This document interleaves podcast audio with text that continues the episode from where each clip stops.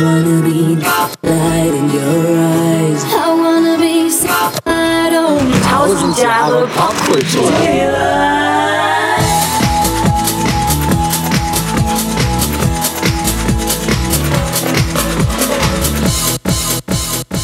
Herzlich willkommen zum Tausend Jahre Pop Kultur. mit dem heutigen Thema Episode 52, die 2000er das zerrissene Jahrzehnt. Jahrzehnt. Es ist so zerrissen. Es ist furchtbar zerrissen. Furchtbar zerrissen. So Ja. zerrissen wie meine Lose hier. Meine. Stimmt, Ne? stimmt. Da muss ich ja später wahrscheinlich nochmal ran. Ja, musst du bestimmt noch mal ran. Genau. Ja. Ja, aber zuerst ähm, wollen wir noch mal gucken, um uns so ein bisschen in diesen Vibe der 2000er hinein zu begeben, Bitte weil drum. es liegt ja doch eine Weile zurück. Ja. Ähm, und wir stoßen immer wieder auf Dinge, die man schon längst vergessen hat. Letzte Woche haben wir den Kracher gehört von der, wie hieß das, Nafri-Band? Safri. Safri-Band, da hast du es schon vertauscht direkt. genau. Ja, Safri-Duo, genau. Hat uns zurückgeholt in die frühen, ich glaube, es waren die frühen 2000er, oder? Ja, Ja, ja. genau. Und äh, wir machen direkt weiter und gucken. 2001. 2001, Ja. Mhm. okay, guck, so schlimm. Also 9-11 und 2001 Safri war- Duo. war Horror, ja. Ja, schlimm. Auch auf einer persönlichen Ebene, aber dazu, dazu nicht heute. Nein, wir gucken uns jetzt mal an, wie hat man denn damals geurlaubt und wie hat man seine Freizeit so verbracht. Ja, Kannst du dich erinnern? Was waren so die Reiseziele 2000. in den 2000ern deinerseits? Bist du groß in Urlaub gefahren? Oder für uns muss Ja. man ja sagen, waren die 2000er ja, glaube ich, auch so die Zeit des Erwachsenseins, Hm. nicht?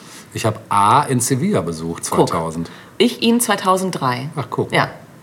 Sevilla, immer eine Reise wert. Ja, das war wunderbar. Da würde ich jederzeit wieder hin. Ja, richtig, richtig, schön. Richtig Vergesst geile Barcelona, Dreck, Ja. Sevilla, Ja. the real shit. Ich finde auch, Sevilla ist eine der schönsten spanischen. Städte, die ich je Ganz besucht habe. Ich habe nur Barcelona da gesehen. Äh, Ja, ich habe noch. Madrid, war nicht ganz übel. Das fand ich sogar noch schlimmer als Ach, Barcelona. echt? Mhm. Ich, konnt, ich fand, Barcelona konnte dem Hype nicht gerecht werden, Nee, das meinerseits, stimmt. weil das gerade so Ja. ein Hype war irgendwie. Mhm. Ja, habe ich auch nie verstanden. Aber was richtig schön war Nordspanien oben, beziehungsweise Baskenland. Bilbao? Ach so, Ja, mhm, Bilbao war wirklich, das ist auch eine Reise wert. Das glaube ich. Kann ein nur ganz ans- anderer Vibe. Ganz so, anderer ne? Vibe. Ganz anderer Vibe. Ja, also richtig? Anders Voll. Vibe. Ja, das Mhm. zum Beispiel. Ne? Genau. Naja, ähm, was haben denn so die restlichen Menschen in Deutschland so Ja, gedacht? das würde ich dich jetzt fragen. Ja, also erstmal vereinfachte sich äh, für viele das Autofahren, denn was gab es? Autos. Das Ach Navigationssystem. ja, stimmt, das Navigationssystem. Ja, genau. Habe ich mal die Story erzählt? Ich habe als Studentin, äh, wie so viele andere Leute auch, unter anderem einen Nebenjob gehabt als Telefonistin. Nee, ich das habe viel am ich Telefon gearbeitet. Aha. Ja. Wo denn? Ähm, meinst du bei welcher Firma? Ja. Nicht bei Mnet, wenn du das fragst. Ja, das es gab ich- hier noch so ein paar andere, äh, Ja. in, Bielefeld so ein paar andere. Aber nicht Ad Friends, ne? nee, das klingt wie so eine Social-Media-Geschichte. Ja, das ist so ein, so ein, so ein, so ein das ist so die Klinkenputzer, nicht, nein, wie heißen sie? Ah, ich weiß. Drückerkolonnen am Telefon. Nee, nee, nein, nein, das war, nee, ich bin extra nicht zu Mnet auch, weil da gab es keinen ähm, kein Festlohn. Ach so. Ich bin nur da Prost, ne? ich bin nur da bewusst hingegangen, wo man auch einen festen Stundenlohn bekam. ja, Prost, genau. ne? Prösterchen. Mhm. Prösterchen. Wir Prösterchen. prosten euch mal zu hier mit Ja, Nüsschen. Ne? genau. Nüsschen ist ein ganz hervorragender Nusslikör. Genau. Nein, ähm, ich glaube, das eine war Valid Research und das andere weiß ich gar nicht mehr. Es waren so zwei Firmen, für die ich gearbeitet habe. Ja. Jedenfalls gab es dann den einen Auftrag, ähm, wo es diese Neuheit gab und wir mal unter Autofahrerinnen und Fahrern hören sollten, ob, das, ob die sich das vorstellen können, so für die Zukunft. Nämlich Aha. Navigationssysteme. Gab es damals halt im, Nee. im, im, das waren noch die 90er halt, ja, Ja. Ende der 90er irgendwie. Heute auch wieder überflüssig, ne? Ja, genau, weil das alles halt integriert ist. Genau, Ja. richtig, genau. Und die Umfrage, also meine persönliche Umfrage dort am Telefon, Mhm. über diese zwei, drei Stunden hinweg, die ich da diese Umfrage ge gehalten habe, war, dass wirklich unisono, ich würde sagen 90 Prozent aller Angerufenen gesagt haben, braucht kein Mensch. Braucht keiner, hat keiner Interesse dran. Und zwei, drei Jahre später pfropfte dieses Ding an jeder Windschutzscheibe irgendwie. Ne? Und Genau. alle verfluchten es teilweise, Ja. weil wieder keine Baustelle angezeigt Ja, worden war genau. oder eine, eine Umleitung oder Ja. so. Ja. Aber es nahm dann seinen Lauf und heute können sich viele gar nicht mehr vorstellen, ohne dieses Ding zu verreisen. Ist schon sehr praktisch. Ich weiß noch, wie ich damals, als ich mein allererstes iPhone hatte, 2008, mit meiner Tochter in Urlaub in Extratal gefahren bin und ich über Google Maps, während das zeitgleich lief, was damals noch gar nicht als Navi wirklich Ausgerichtet genau, war. äh, immer versucht habe, die Strecke irgendwie im Blick zu behalten. Das war nicht so ganz gef- ungefährlich, weil es, Ich bin da, da eher noch mal so richtig oldschool. Also, das ist du richtig. nimmst doch Also, Karten. Nicht mehr. Ich hatte lange Zeit eine, eine, eine ich bin ähm, in OWL halt unter, oft unterwegs und habe dann, dann entsprechend von ein, zwei Städten halt die Stadtkarte dabei gehabt. Ja, so. genau. Und ich wurde da mal von so einer jungen Frau nach dem Weg gefragt, wo schon längst Navis gang und gäbe waren quasi, ja. Und holte dann meine Faltkarte raus. Die hat auch gedacht, was ist jetzt los? Möchte sie einen Schatz Genau, suchen? genau, ja. Nee, aber was ich tatsächlich immer mache, wenn ich weiß, ich muss auch dahin, Mhm. in eine andere Stadt oder so, dass ich mir das dann halt vorher online angucke und mir eine kurze Skizze mache auf so ein kleines Stückchen Papier. Mhm. Ja. Mhm. Und das ist halt wie so ein Spickzettel. Ne? Also wenn ich dort bin, brauche ich diesen Zettel gar nicht mehr, weil ich eigentlich schon weiß, wo es lang geht. Ja. Ich weiß, wo es lang Ich weiß, wo es lang geht. Genau, genau. Ja, nein, aber das Navigationssystem kam auf und die Blütezeit des Navis ähm, war dann ab 2002 Mhm. und löste letztlich die Land- und Straßenkarten ab. Ja. Ähm, und dann schon Ende des Jahrzehnts war es eine Standardausrüstung im Auto, ähm, neben der Klimaanlage beispielsweise auch oder den elektrischen Fensterhebeln. Mhm. Ja. Ne? Genau. Dann, was richtig fett im Kommen war in den 2000ern, Billigflieger. Ja, oh, stimmt, das ging da los. Ne? Plötzlich ja. für einen Cent nach Lissabon. Ja. Für zwei Euro nach Rom. Ja. ja. 29 Euro nach Paris oder Ja. so. Und alle fuhren drauf ab. Einem Taxi nach Musste man da Paris. nicht mehr, Nee. weil das viel gü- günstiger mit dem Flugzeug zu machen war. Nur für einen Tag. Wir hätten das äh, geschluchzt. Felix Deluxe. Also, Für Trivia-Wissen bin ich Mein- immer zu haben. Bitte was? Für Ja, Trivia-Wissen bin ich immer zu was haben. in den 90ern ja dann letztlich noch mit dem Zug, dem Bus oder dem Auto gemacht wurde, wurde jetzt eben angeflogen. Ne? Ja, also, genau. ich erinnere mich in den 90ern Auch da, wo gar kein nach London Flughafen mit dem war. Bus. Bielefeld, Ja. einfach mal schön auf dem So Segelflugplatz. genau. Ja, ja, wirklich. Ja. Ne? Paderborn. Ja, genau. Ja, der ist ja mittlerweile ein ernstzunehmender Hinten Flughafen. Köln-Bonn war plötzlich irgendwie voll angesagt, weil da die ganzen Billigflieger hielten und stimmt. starteten. Stimmt. Ja. Äh, Buchungen, Reisebuchungen waren zu Beginn der 2000er auch meistens übers Reisebüro oder über Prospekte. Ja. Ne? Ähm, wirklich, also äh, machen auch heute ja immer noch Leute, ne, dass Ja. ins Reisebüro gehen, gibt es ja auch immer noch. Ne? Weil Stimmt. Es ist halt auch oft stressig, das Ganze sich online zusammensuchen zu müssen. Man kann es nicht anders sagen. Wenn es jetzt Ja. nicht gerade eine Pauschalreise ist oder so, ne? Stimmt, ja. Mhm. dann verbringt man da echt Stunden unter Umständen. ja. Reiseziele 2005 habe ich mal geguckt, also mitten im Jahrzehnt. Deutschland, gar, gar nicht so anders als heute eigentlich. Deutschland, Spanien, Italien, Ah. Österreich, Türkei, Bulgarien. Okay. Bulgarien war groß im Kommen Oh, tatsächlich krass, das auch. wusste ne? ich auch nicht. Nein? Nee. Das Erinnerst du dich nicht, dass irgendwie jeder Zweite nach Bulgarien nee. fuhr? Ich weiß nur, dass bulgarische Musik mal kurz im Fokus stand. Auch. Das weiß ich. Stimmt. Ja. Dann ein nicht zu unterschätzender Trend, Gesundheit und Wellness-Angebote im Urlaub Ja. nutzen.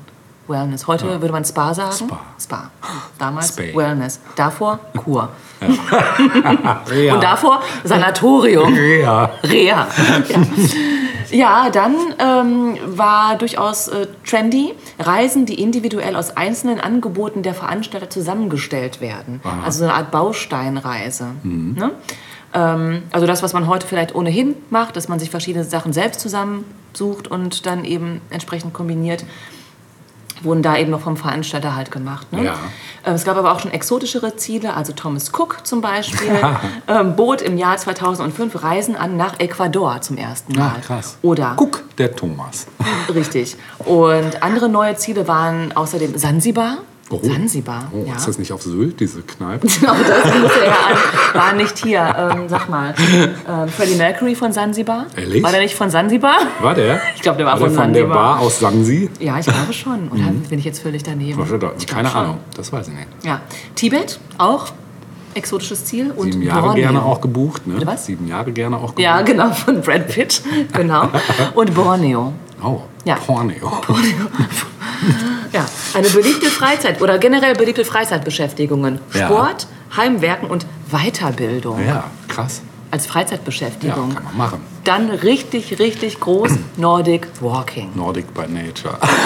Ja, Nordic Walking. Krass, das ging da ab, ne? Ja, ja. im Jahr 2000 verkaufte Excel, das scheint eine Firma gewesen zu sein, Ja. in der gesamten Bundesrepublik nur wenige hundert Stöcke. Also die Stöcke waren ja das, äh, das, der, der Star dieser Sportart. ne? Skifahren ohne Skier, genau. Ja, genau. Also Lange 2000 weniger als 100 Stöcke. Drei Mhm. Jahre später waren es schon über 500.000. Krass. Boom. Heftig. Anders kann man es nicht nennen. Ja. Und was auch richtig angesagt war, plötzlich Stadtstrände. Ja. Ne? Ja, Halten stimmt. sie ja bis heute. Ja. So die kleine Flucht während des Alltags. Ja. Im Sommer. Ja, dann habe ich hier noch was ganz Interessantes gefunden. Und ich finde, ähm, wenn man, also es geht hier eigentlich um das Fernsehen. Das ist äh, ein Bericht oder ein, ein kurzer Bericht aus dem Fokus-Magazin aus dem Jahre 93. Denken wir mal kurz zurück, 93. Tada. Und zwar wurde dort die 30 Pro Jahre. Prognose bestellt, wie Freizeit im Jahr 2000 aussehen wird. So. Und eigentlich ähm, muss man das Wort Fernsehen oder TV nur durch Internet ersetzen heute. Und schon haben wir es. Krass. Äh, ich lese mal kurz vor. Ja. Ja. Die Dauerglotzer, also die Sprache ist ein bisschen, naja, aber gut. Es ist, das 80er. Jahr, es ist das Jahr 93. 93. Die Dauerglotzer werden vom Regen in die Traufe schlittern. Berieselung auf 200 Kanälen stellen uns die TV-Gewaltigen für das Jahr 2000 in Aussicht. NTV-Chefredakteur Peter Steisch etwa macht sich für eine Fernsehwelt der Zukunft stark, die von Spartenkanälen beherrscht wird. Das Publikum, Zitat, das Publikum sucht sich Sport auf einem Sportkanal, Musik entsprechend und erst recht Nachrichten. RTL-Boss äh, Boss, Bus. RTL-Boss Helmut Thoma setzt auf Dutzende Pay-TV-Kanäle. Haben wir heute im Internet. Ne? Ja. Videotheken haben dann ausgedient. Ja, Mitmachfernsehen soll die Alten beschäftigen. Der Gameboy ist im, Film, ist im Flimmerkasten eingebaut. Krass, ja. Haben wir soweit. Haben wir. Spielprogramme sendet der Satellit. Elektronisches Home-Shopping soll den Einkaufsbummel ersetzen. Haben wir. Bankgeschäfte werden am Fernsehbildschirm erledigt. Auch, aber Im hauptsächlich am Internet, das Computer. ist es ja letztlich, genau. Computer und TV verschmelzen zum interaktiven Multimedium. Kann sagen. Der erste Großversuch mit der neuen Technik startet im April nächsten Jahres in Orlando, Florida. Ja. Und dann heißt es hier weiter, amerikanische Verhältnisse sehen Medienwissenschaftler in unseren vier Wänden einziehen. Mehrere Fernsehgeräte pro Haushalt, längere Einschaltzeiten, aber geringere Aufmerksamkeit. Beim Telefonieren, Essen, Zähneputzen, in Küche, Büro und Schlafzimmer, man glotzt nebenher. Krass, Es ist so gekommen, wie es prophezeit wurde. kann man so sagen. Weniger der Fernseher, aber der andere Bildschirm. Ja, genau. Der Bildschirm hat sich ein bisschen verkleinert, wobei die Fernseher haben sich eher vergrößert, Ja. aber verflacht. Haben jetzt natürlich auch alle längst ähm, als Smart TV Online-Zugang natürlich. Ne? Aber ja, schon krass irgendwie. Ja. Das 93, ähm, Hatten sie schon ganz gut im Blick, die ja, Zukunft. genau. Ja, ich übernehme mal und Gerne. komme zu ein paar musikalischen Entwicklungen in den 2000ern. Das äh, habe ich aufgesplittet. Das wird also auch in den Folgeepisoden im Addendum nochmal Thema werden. Ja, wer ist denn der erfolgreichste Künstler des Jahrzehnts? Oh. Ah, warte, warte, warte. Muss ich nachdenken. Der erfolgreichste Künstler des Jahrzehnts. Künstler, Einzelkünstler, Einzelkünstler. Ja, Warte mal, ich muss kurz nachdenken. ja, bitte. Nein, bitte nicht. warte mal. Ein Amerikaner, Richtig, ein Hip-Hop-Künstler, richtig, ein weißer Hip-Hop-Künstler. richtig, Kann ja nur Eminem sein. richtig. So ist es. Eminem ist der Krass. erfolgreichste Künstler des Jahrzehnts. Zu dem kommen wir auch noch später äh, im Detail. Ja, war, war die Musikwelt der 90er noch hauptsächlich durchs Fernsehen beeinflusst, so ist in den 2000er zunehmend das Internet. Hits und Stars werden immer öfter nicht mehr im Musikfernsehen, sondern durch die Verbreitung auf Online-Plattformen wie MySpace, Facebook und YouTube gemacht. Und das Downloaden von Musik ersetzt zunehmend den Kauf von physischen Tonträgern wie CDs und DVDs. Und da die Musikindustrie jedoch erst spät die Möglichkeiten des legalen Downloadings erkennt und stattdessen lange Zeit gegen Online-Portale wie Napster zum Beispiel rechtlich vorgeht, ist sie in den 2000er Jahren zunehmend in einer Krise, die zur Schließung von Labels und Entlassung von Mitarbeitern und Künstlern führt. Ja, der US-amerikanische Rapper Eminem ist der kommerziell, kommerziell erfolgreichste Künstler des Jahrzehnts mit allein 32,2 Millionen verkauften Alben in den Vereinigten Staaten während der 2000er Jahre. Heftig. Ja. Hands Up, Hip-Hop ist auch in Deutschland erfolgreich. Sogenannter deutscher Ghetto-Rap, zum Beispiel Sido und Bushido, gerät wegen von Kritikern zum Teil als degradierend gegen Minderheiten bezeichneten Texten und Kraftausdrücken in die Kritik. Einige Lieder werden auch von der Bundesprüfstelle indiziert. Ich sage nur Agro Berlin. Verschiedene Stile der Black Music wie R&B und Soul werden zunehmend weltweit populär und zu den erfolgreichsten Acts der 2000er zählen zum Beispiel Jennifer Lopez, Destiny's Child, Usher und Rihanna. Und auch in Deutschland kann sich insbesondere mit Xavier Naidoo und seinen Söhnen Mannheims, aber auch zum Teil auch Late Aldin, eine erfolgreiche lokale Szene bilden. Und zum Ende des Jahrzehnts hin wird der R&B-Sound zunehmend durch Beigabe elektronischer Elemente bestimmt. Boy- und Girlgroups sind zwar nicht mehr so populär wie in den 90ern, aber in den frühen bis mittleren 2000er Jahren können derartige Castingprojekte weiterhin weltweit Charterfolge erzielen. Zum Beispiel Westlife, Blue, O-Town, Natural und Us 5. Erfolgreiche Girlgroups umfassen Atomic Kitten, Sugar Babes und die No Angels. Die Sugar Babes waren ganz gut eigentlich. Ja, das ne? stimmt. Die haben gute Sachen gemacht. So. Zuckerbabys, ja. Ja, Mitte der äh, 2000er machen britische Sänger, Sängerinnen wie zum Beispiel Amy Winehouse, Duffy und Joss Stone klassischen Soul und Jazz in der Popmusik zunehmend populär. Und wir springen in die Chronik. Ich überspringe das Jahr 2002, da war wenig los, was uns interessiert. Wir gehen ins Jahr 2003. Die Erforschung des Weltalls musste einen schweren Schlag hinnehmen. Nach einem 16-tägigen Aufenthalt zu Forschungszwecken im All kehrte die Raumfähre Columbia auf die Erde zurück. Und als sie in die Atmosphäre eintrat, zerbrach sie kurz vor ihrer Landung auf Cape Canaveral. Bei dem Unglück, die, äh, die Höhe betrug etwa 60 Kilometer über Texas, starben alle Besatzungsmitglieder. Das weiß ich gar nicht mehr. Es waren fünf Männer und zwei Frauen, die auf diese Weise ihr Leben verloren. Also, ja, krass. Mhm. Am 9. April marschierte das von USA geführte Militär im Irak ein und besetzte Bagdad. Der dritte Golfkrieg hatte begonnen. Wenige Tage vorher hatte Präsident Bush den Kriegsbeginn offiziell dem amerikanischen Volk mitgeteilt und seine Rede hatte nur vier Minuten gedauert. Die Regierung der Bundesrepublik Deutschland hatte sich gegen diesen Krieg ausgesprochen. In den USA stieß diese Haltung auf Unverständnis. Deutschland war allerdings nicht das einzige Land, äh, das sich gegen die amerikanische Kriegspolitik stellte. Ähm, die äh, zum Beispiel Großbritannien unterstützte. Auch Frankreich, Russland und China waren von den Kriegshandlungen nicht angetan und ließen das öffentlich wissen.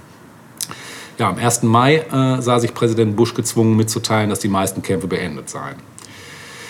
Viele unvorhergesehene Opfer forderte auch die Hitzewelle, die Deutschland, Frankreich, die Schweiz und auch Italien beherrschte. Bis zu 40 Grad Celsius wurden gemessen. Und seit 1540 war dieser Sommer der heißeste, den Deutschland je erlebt hatte. Die Winzer waren dagegen die eigentlichen Nutznießer dieser großen Hitze. Sie ernteten einen Jahrhundertjahrgang. Ja, noch kurz ein paar Monate angerissen. Im Januar wurde in Deutschland das Dosenpfand landesweit eingeführt. Zu dem befürchteten Chaos im Einzelhandel kam es allerdings nicht. Im März ähm, wurde in der Hauptstadt, in der irakischen Hauptstadt Bagdad äh, der, bisher, der Fund der bisher verschollenen biologischer Kampfstoffe gemeldet. Und nach Angaben des wissenschaftlichen Beraters des Präsidenten Saddam Hussein, Generalleutnant Amer al-Saadi, wurden aktuell 157 Bomben vom Typ R-400 mit Milzbranderregnern, Aflatoxin oder dem Gift Botulin ausgegraben. Acht der Bomben konnten bereits geborgen werden. Außerdem im März äh, wurden in den Niederlanden in 13 Betrieben äh, war die Geflügelpest ausgebrochen. Die Behörden äh, begannen Zehntausende Hühner zu töten. Ja, im April äh, war das der 14. Tag des Irakkrieges, wurde nach US-amerikanischen Angaben die Bagdad-Division der republikanischen Garde vernichtend geschlagen. Und im Juli entdecken Forscher in Ecuador an der Grenze zu Peru die Reste einer mehr als 4000 Jahre alten Kultur. Im Oktober wurde erstmalig äh, der Tag der deutschen Einheit äh, der Preis Quadriga in Berlin vergeben für Persönlichkeiten aus Kunst, Politik und Wirtschaft. Und im Dezember gewann Williams BMW Juan Pablo Montoya den Formel 1 Grand Prix von Monaco vor Kimi Räikkönen und McLaren Mercedes und Michael Schumacher im Ferrari. Den gab es ja auch noch. Das Kino beherrschten die Filme Der Herr der Ringe, Die Rückkehr des Königs, Findet Nemo, Goodbye Lenin und Fluch der Karibik und Matrix Reloaded. Und die Charts, da zieht uns Natascha jetzt hoffentlich, Das Richtige. hoffentlich das Oh Gott, Ich Richtige. habe Angst. Beim letzten Mal habe ich das Schlimmste gezogen. Ja, mir so, es das waren stimmt. so coole Sachen dabei. Ja, sind auch diesmal, aber es gibt auch hier was Schlimmes. Mal gucken, was du ziehst. Ich habe die Nummer 4 gezogen. Nummer vier, ja, dann hast du schon was Schlimmes gezogen. Eine Band, die kaum noch jemand auf dem Schirm hat, aber wahrscheinlich jetzt sofort macht es Klick, wenn ich den Namen Tattoo erwähne und All the Things. die waren auch beim Grand Prix She said. Die waren auch beim Grand Prix, Ja. genau. Kamen die aus, Aus Russland? Russland. Ja. Darf man nicht erwähnen. Wir hören Tattoo mit. Die sind bestimmt heute Kritikerin. Die haben doch damals ein lesbisches Paar gemimt. Stimmt, und hast du waren's recht. gar nicht. Stimmt. Ja. Stimmt. ja. All the things she said, all the things she said, running through my head, running through my head, running through my head. Viel Spaß.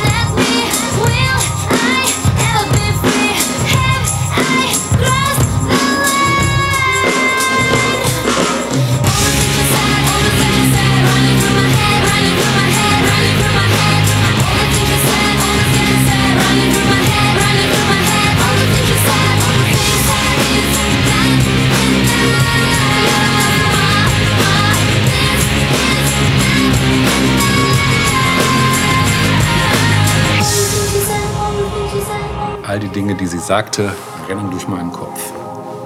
Dann sag mal was. Ja. Ich sage das Stichwort Persepolis. Oh, geil. Zu dem Film kommen wir jetzt nämlich. Sehr cool. Ja, geguckt. Der ist geil, ja klar. Gut. Einer der wohl eindringlichsten Zeichentrickfilme aller Ja. Zeiten.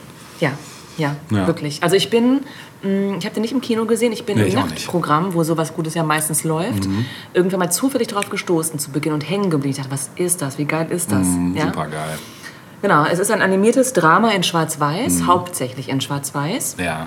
nach der gleichnamigen autobiografischen Graphic Novel von Majan Satrapi aus dem Jahre 2000. Also auch die Graphic Novel ist quasi ein Kind des Jahrzehnts, das wir hier besprechen. Oh, okay. Mhm. Äh, Produktionsland ist Frankreich gewesen, auch die Originalsprache der Synchronisation oder der, der, Sprecherinnen und Sprecher sozusagen Französisch. Ja. das Und wusste ich gar erschienen, bitte? Das wusste ich gar nicht. Ja.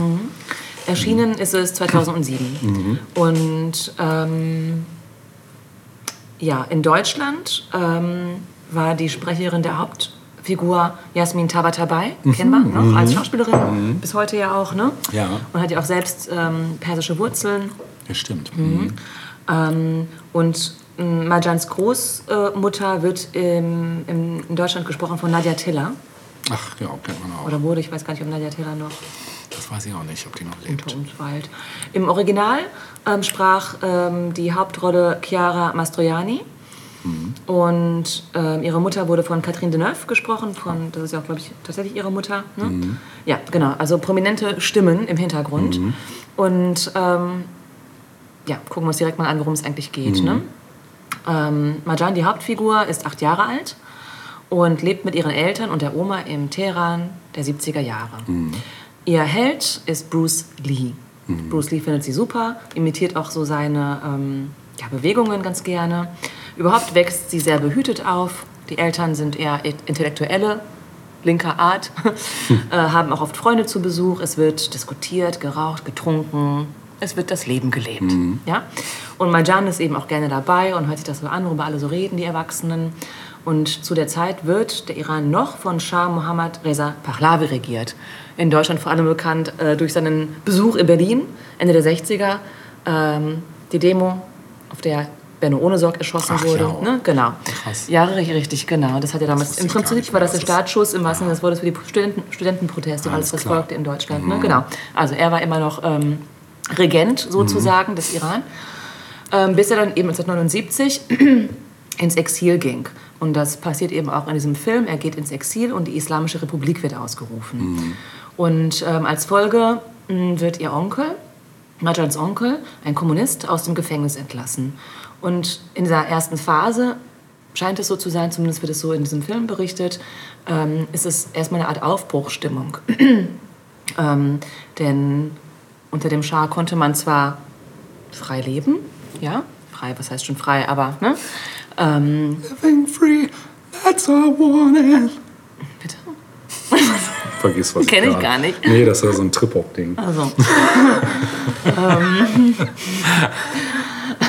ähm, ja, jedenfalls. Ähm, allerdings sind auch Dissidenten im Knast gelandet und es gab durchaus Repressalien und unter, eben, unter anderem eben auch der, der Bruder, der halt ähm, dann aber auch freigelassen wurde, der Onkel vielmehr, der, Vater des, der Bruder des Vaters.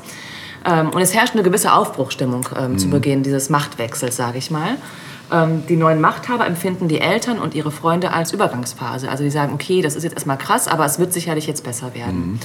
Marjan verfolgt alles ganz aufmerksam und spielt die politischen Veränderungen mit ihren Freunden auf der Straße nach. Sie selbst nennt sich Prophetin. Sie ist die Prophetin und so.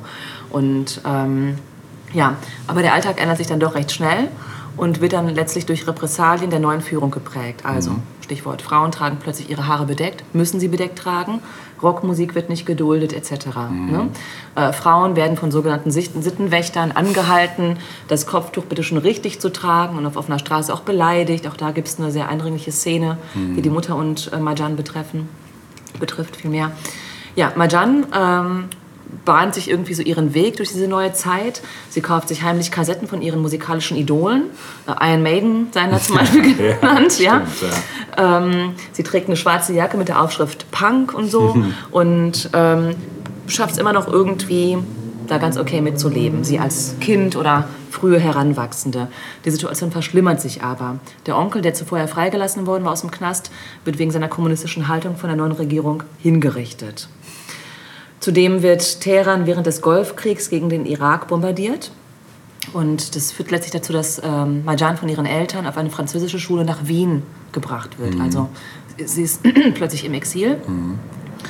Und dort ist sie aber eine Außenseiterin letztlich. Sie hat zwar ihre Freunde, die sie so findet, aber sie fühlt sich immer als Außenseiterin.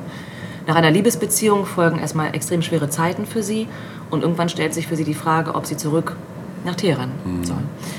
Ja, ähm, das ist noch nicht das Ende.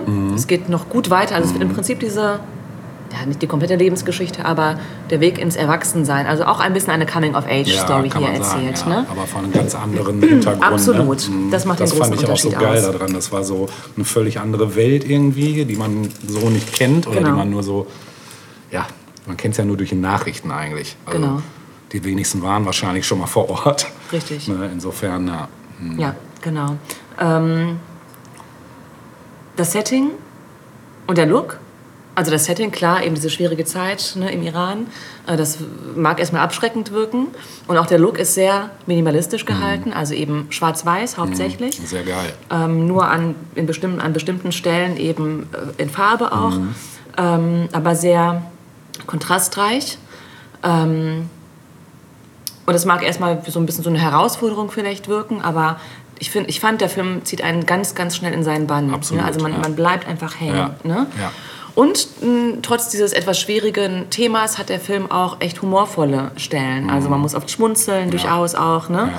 Ähm, irgendwo las ich in der Kritik, dass die junge Marjan mit Lisa Simpson verglichen wird, so in ihrer Art. stimmt. Ist ist rebellisch, So drei also. Käse hoch und rebellisch und so, genau. Ja.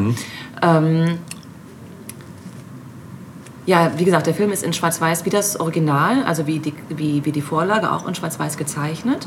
Und ähm, die Autorin Satrapi, die auch an der Regie beteiligt war, ähm, nennt dafür ähm, dass die Figuren, ähm, also sie wollte ähm, die Figuren nicht wie Fremde in einem fremden Land wirken lassen, sondern wie Menschen in einem Land. Also sie wollte was Universelles daraus machen. Also Mhm. Ja. dass es quasi in jedem Land passieren kann, Ja, das, was auch- ihr geschehen ist. Kommt auch Iran. rüber, finde ich. Ne? Genau, Ja. also es hat durchaus was Universelles Ja, an sich. Ne? Genau, weil auch, ähm, ja, weil für einen Außenstehenden, glaube ich, fand ich besonders äh, eindringlich, dass eben da genauso gelebt wird wie hier auch. Also, dass es halt letzten Endes, Genau. ne? Ja, bis es dann eben zu hart wurde. Genau, dann bis es halt dann eben zu krass mehr. wurde, Genau, genau, genau. Aber Popkultur, das ist natürlich unser Thema, Ja. Hat sie dort genauso mitbekommen. Unter Genau. anderen Umständen sicherlich, Ja. aber sie war dem genauso ausgesetzt Ja. und hat das gesucht. Genau. Ne? Genau. Ja. Ähm, einen anderen Grund für Schwarz-Weiß ähm, war der, ähm, jetzt weiß ich gar nicht mehr, ob sie das selbst gesagt hat, was ich als Zitat stehen habe. Nein, das haben, glaube ich, die Zeichner. Es waren viele Zeichner beteiligt Mhm. äh, an, dieser, äh, an diesem animierten Film. Mhm. Und hier habe ich ein Zitat. Nutzt man ausschließlich Schwarz-Weiß für einen animierten Film, erfordert das Disziplin. Mhm. Technisch gesehen darf man keine Fehler machen. Man sieht es sofort auf der Leinwand. Mhm. Ja? Und ähm, interessant ist auch, dass Majani oder Majan Satrapi äh, darauf bestanden hat, ihre Szene, ähm, ähm, jede Szene selbst nochmal zu spielen ja? und filmen zu lassen und dass dann eben die Zeichner das quasi als, auch mit als Vorlage genommen haben, um die Graphic Novel umzusetzen. Ähm, da gibt es noch ein Zitat des, ich glaube, des Hauptzeichners, der gesagt hat, Majans Zeichnungen sahen sehr einfach und grafisch aus.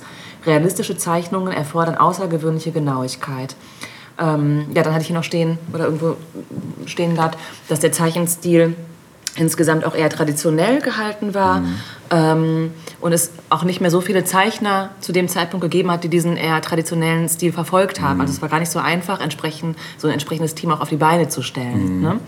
Der Guardian hat abschließend noch eine Kritik. Und zwar schrieb man dort, hier ist eine der seltenen Sachen im Kino. Ein Film mit einer dringlichen neuen Geschichte, die erzählt werden will. Und ein dringlicher neuer Weg, sie zu erzählen. Bringt es ganz gut auf den Punkt, Ja, finde ich. Ne? Ja. Ähm, wirklich heißer Tipp, falls ihr Ja, den Film noch nicht gesehen definitiv. habt. Ich weiß gar nicht, ob der derzeit irgendwo gestreamt wird. Ähm, ich meine, der ist mir letztens tatsächlich auf irgendeiner Streaming-Plattform untergekommen. War es Netflix sogar? Ich meine ja, ich will jetzt auch nichts Falsches sagen, aber auf irgendeiner Streaming-Plattform war er tatsächlich. Ja, hat natürlich auch viele Preise abgeräumt Ja. Mhm. und so muss man, glaube ich, gar nicht extra erwähnen. Das ist einfach so ein außergewöhnlicher Film Ja. Mhm. gewesen. Ne? Genau. Ähm, als Musik habe ich mir mal was rausgesucht, was wir auch in den 2000ern ähm, wiedergefunden haben. So ein bisschen, das waren so die Nachzügler der Britpop-Phase, fand ich. Ähm, da gab es so ein paar Bands und eine dieser Bands hieß Kaiser Chiefs. ja. Kennst du noch, ne? Klar. Und die hatten einen Song aus dem Jahr 2004, der nannte sich I Predict a Riot. I predict a riot. I predict a riot. Ja, sehr schön. Dann predikten wir das mal.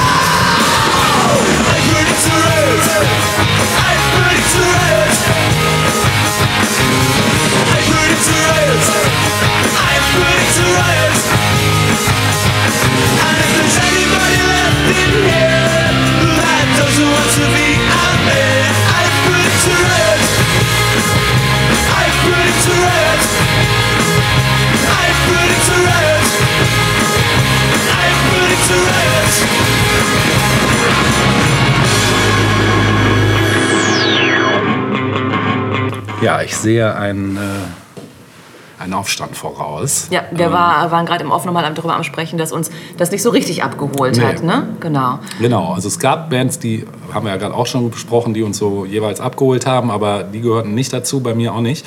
Ich fand den Song cool, aber das war es Genau, auch schon. der Song war cool. Genau. Das war das Beste, was es rausgebracht Genau. hat, was man so gekannt Genau. hat. Ne? Ja, genau. Genau, nee, ich war Ja, es war das, wie du, wie du vorhin gesagt hast. Im Grunde genommen war das, das hat auch mit dem Alter zu tun natürlich. Wahrscheinlich, Dass man ja. rückgeblickt hat und gesagt, aber irgendwie hatten wir das doch schon Ja, in den 90ern, nur genau. ein bisschen zahmer ist es jetzt. ja, Ne? genau, ein bisschen glatt gebügelt. Bisschen hat. glatt gebügelt. Mhm. Um nochmal auf das Riot zurückzukommen, äh, du hast mir eigentlich die Mhm. Steilvorlage geliefert äh, bezüglich außergewöhnliche Filme und vor allen Dingen auch Filme in Schwarz-Weiß. Mhm. Wir kommen jetzt zu einem meiner persönlichen Meilensteine der 2000er, genau zu sein aus dem Jahre 2005. Eine der genialsten Comic-Verfilmungen ever, wie ich finde. Die Rede ist von Sin City. Ah. Gesehen? Spielt da Jessica Alba mit? Ja, aber im zweiten Teil, glaube ich. Es kommt mir vor, als hätte ich den gesehen. Ja. Obwohl es gar nicht so. Aber ja, erzähl mal.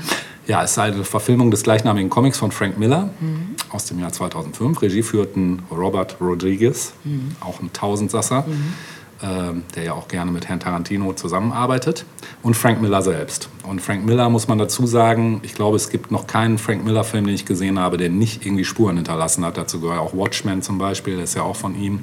Oder auch 300, also Filme, die so eine ganz eigene Bildsprache haben, die unfassbar Style haben auf eine gewisse Art, den, wo ich keinen Vergleich habe einfach. Also man, ich finde, man erkennt innerhalb von fünf Minuten einen Frank Miller-Film. Genau. Ja, der Film begleitet diverse Charaktere durch ihren brutal, brutalen Alltag in der fiktiven Stadt Basin City, die den unrühmlichen Spitznamen Sin City, Stadt der Sünde trägt. Und ähm, es werden mehrere voneinander unabhängige, surreale Geschichten erzählt. Manche Figuren einer Geschichte sind auch kurz in einer weiteren zu sehen. Äh, ja, es ist eigentlich so ein Neofilm noir, wenn man so will, ne, weil die haben das Comic eins zu eins adaptiert. Und ähm, ja, die Handlung folgt eben mehreren Charakteren, deren Geschichten in der Stadt miteinander verwoben sind. Mary, äh, Marv, ein brutal aussehender Mann, gespielt von Mickey Rourke, äh, mit einem Herzen aus Gold, sucht Rache für den Mord an seiner geliebten Goldie. Dwight, ein Privatdetektiv, gespielt von Bruce Willis, hilft seiner ehemaligen Geliebten und Prostituierten Gail, als sie von einem korrupten Polizisten erpresst wird. Hartigan, ein pensionierter Polizist, versucht ein elfjähriges Mädchen namens Nancy vor einem pädophilen und Serienmörder zu retten, gespielt von ähm, hier Frodo. Ah, Ja, auch mega. Die drei Geschichten sind in einem ja, durchgehenden Schwarz-Weiß-Stil dargestellt, der durch gelegentliche Farbakzente hervorgehoben wird.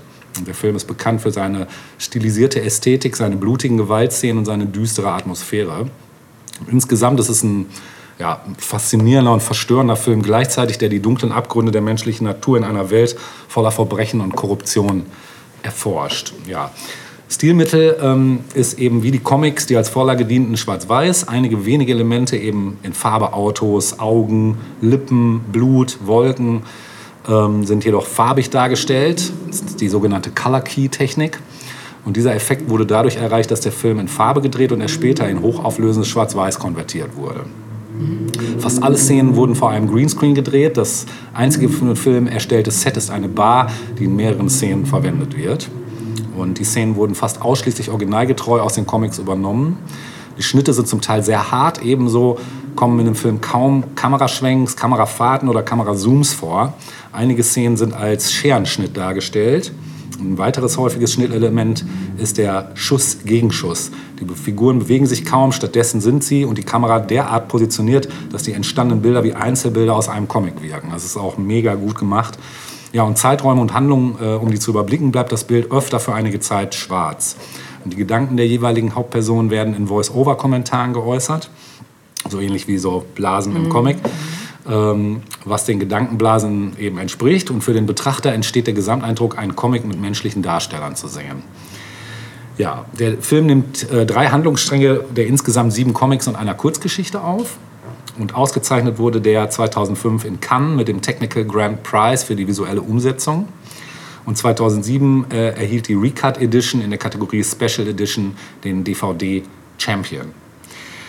Ja, dann gab es noch äh, Boykott, nämlich der deutschen Kinos. Also Buena Vista International, äh, der deutsche Kinoverleih des Films, strebte ein kurzes Auswertungsfenster für den Einsatz in den Kinos an äh, und verlangte eine hohe Verleihmiete.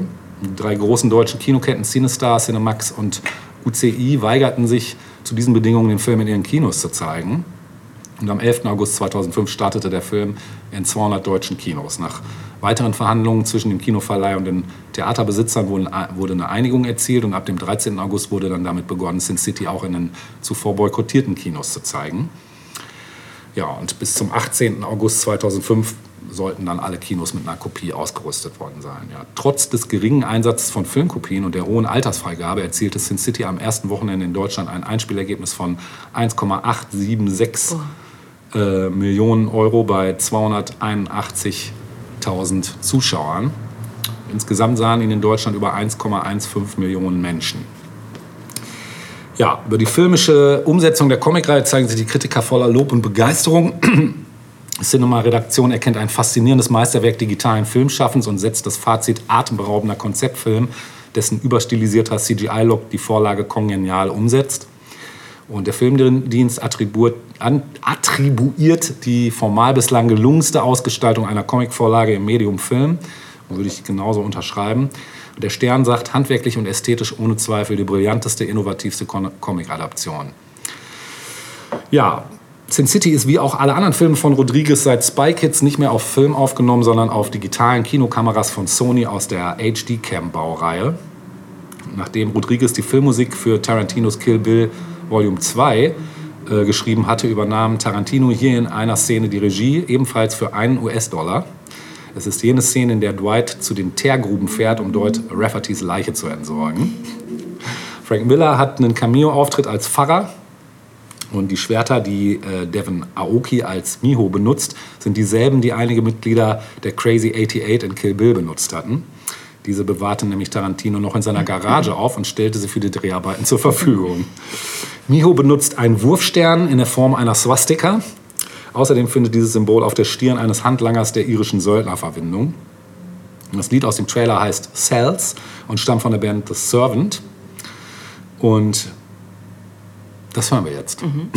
genau. Ach so, noch abschließend. Es gibt den Film auch in einer Recut-Fassung, in der die Handlungsstränge nicht miteinander verwoben sind, sondern nacheinander erzählt werden. Zudem weist sie einige zusätzliche Details auf und ist etwa 20 Minuten länger als die Kinofassung. Habe ich leider noch nicht gesehen.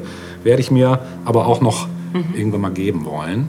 Überhaupt, ich hätte mal Bock, den wieder zu sehen. Das ist jetzt auch schon lange her. Absoluter Gucktipp für alle Freunde von A, Comics und B, von geilen Comic-Umsetzungen. Äh, ein Meisterwerk, meiner Meinung nach. Wir hören jetzt The Servants mit Cells.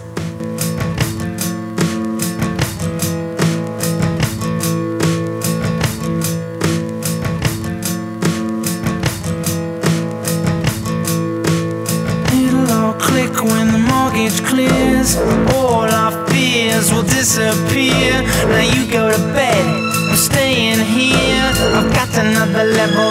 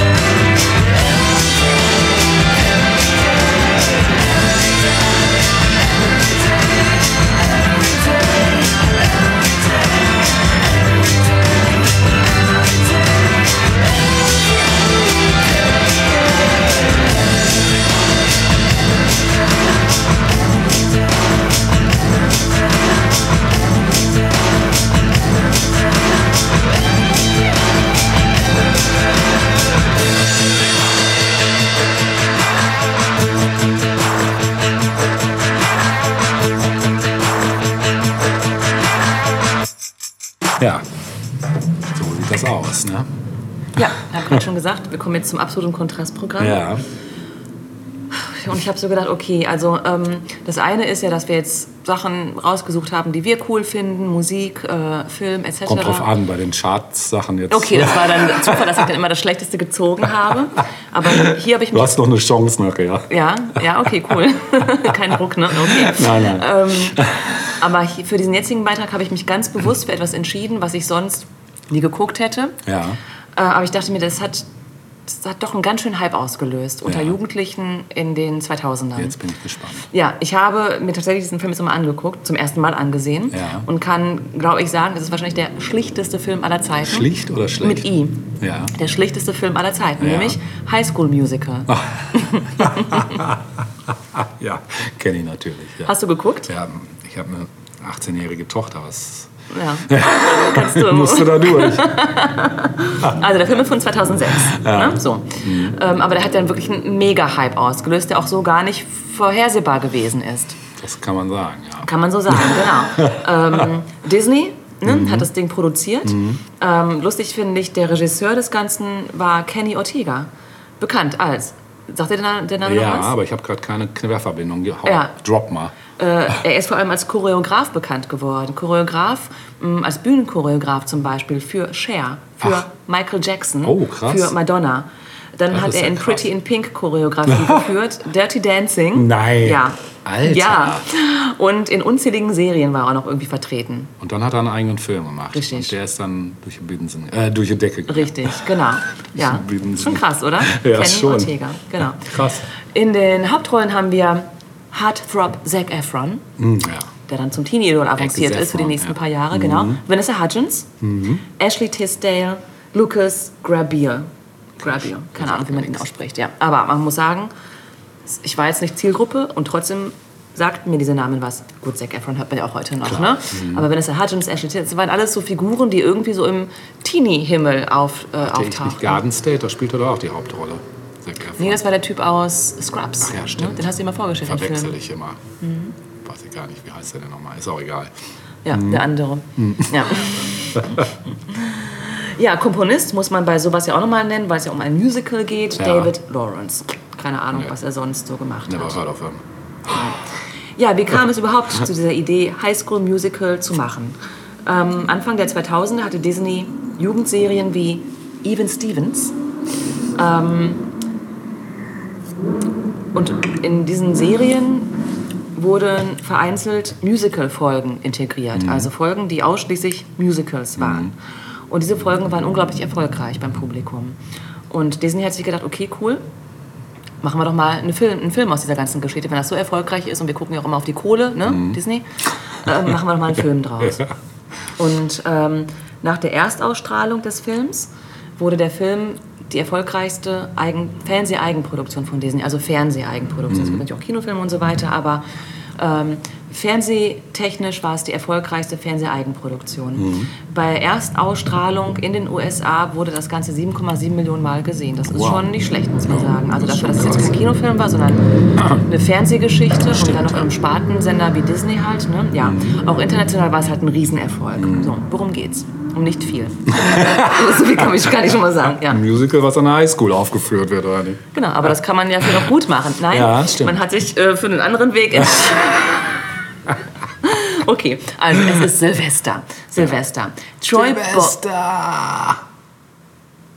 Was ist das denn jetzt schon wieder? Immer diese Auswüchse. Das war ein, ein Insider zwischen das D und mir. Ah, okay. Als ihr noch zusammen gewohnt habt? Mhm. Ah.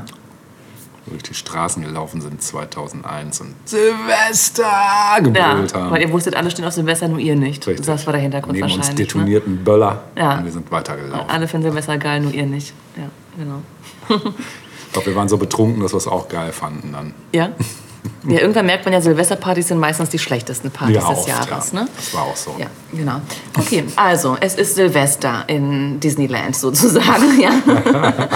Troy Bolton, ein junger Typ, und Gabriela Montes lernen sich während der Winterferien in einem Skiresort kennen. Beim Karaoke-Abend landen beide ungewollt auf der Bühne und singen ein Duett. La la la. Ja, Ich, ich erinnere mich noch, als gestern geht dir da ein Herz auf. Ja, zwei sogar. Ja, zwei. Nach den. Ferien, nach den Ferien ist Troy zurück an seiner Schule. Mhm. Man muss dazu sagen, er ist Star der Basketballmannschaft und auch Sohn des Basketballtrainers. In der Schule trifft er unverhofft auf Gabriella, denn sie ist gerade von Albuquerque hinzugezogen. Grease-Fans wissen, die Storyline kennen wir doch von Ja. irgendwoher. ja. Okay, er zeigt ihr die Schule und dabei stoßen sie auch auf die Mitschülerin Sharpay Evans. Sie ist Vorsitzende des Drama Clubs, also der, des Theaterclubs. Drama Queen. Die. Drama Queen war sie auch, genau, und Vorsitzende des Clubs, ja. Sharpay glaubt, dass Gabriella für das Highschool-Musical vorsingen will und wittert Konkurrenz. Und sagt sich so nicht. Sie findet äh, dann heraus, dass Gabriella eine gute Schülerin ist. An ihrer vorherigen Schule war sie sehr gut. Und ähm, daraufhin informiert Sharpay die Vorsitzende der, ähm, die Vorsitzende Schülerin Taylor äh, des akademischen Zehnkampfs. Ja, also es gibt ja offenbar dieses Ding, das sich akademischer Zehnkampf nennt und dafür braucht man die besten Schülerinnen und Schüler der Schule. Klar. Und als sie eben von Gabriellas Brain erfahren, wollen sie sie unbedingt für ihre Gruppe gewinnen. Das ist natürlich ähm, Sharpays Plan gewesen, Gabriella von dieser Musical-Geschichte wegzulotsen, heimlich. Gabriella und Taylor, also die Leiterin dieses akademischen Zehnkampfteams, freunden sich dann auch an. Ähm, okay, ähm, Troy hingegen überlegt sich heimlich, neben dem Basketball eigentlich irgendwie auch singen zu wollen. Das hat ihm irgendwie Spaß gemacht. So. Aber er ist ein harter Typ, Sportler. Und irgendwie ist ihm das vor seinen Freunden unglaublich peinlich. Das darf man, das darf man nicht offenbaren. Okay, dann gibt es eben das erste Vorsingen für dieses Highschool-Musical und Sharpay und ihr Bruder Ryan treten gemeinsam auf und machen das Ganze natürlich super professionell und irgendwie ist allen klar, die beiden kriegen diese Rolle, da brauchen die anderen gar nicht mehr auftreten. Gabriella und Troy finden sich unabhängig voneinander auch ein und ja, schielen so ein bisschen auf diese Bühne und würden gerne, aber trauen sich nicht. Okay, und als das äh, Vorsingen beendet ist, trauen sich die beiden dann aber doch. Und die Schülerin Kelsey, die das Musical geschrieben hat, das ist diese, die immer am Klavier sitzt, ne, äh, begleitet die beiden dann am Klavier. Und das klingt natürlich ganz toll, natürlich, ganz gefühlvoll und so. Und die Lehrerin, Fun Fact, ich gucke mir diese Lehrerin an, die die kommt mir so bekannt vor. Wer ist das? Wer ist das? Ja, für Freunde von äh, der Verfilmung von A Chorus Line. Äh, die werden wissen, dass ähm, die Lehrerin auch eine tragende Rolle in A Chorus Line hatte. So viel dazu. Ja, so findet man sich von Musical zu Musical genau. wieder. Ja.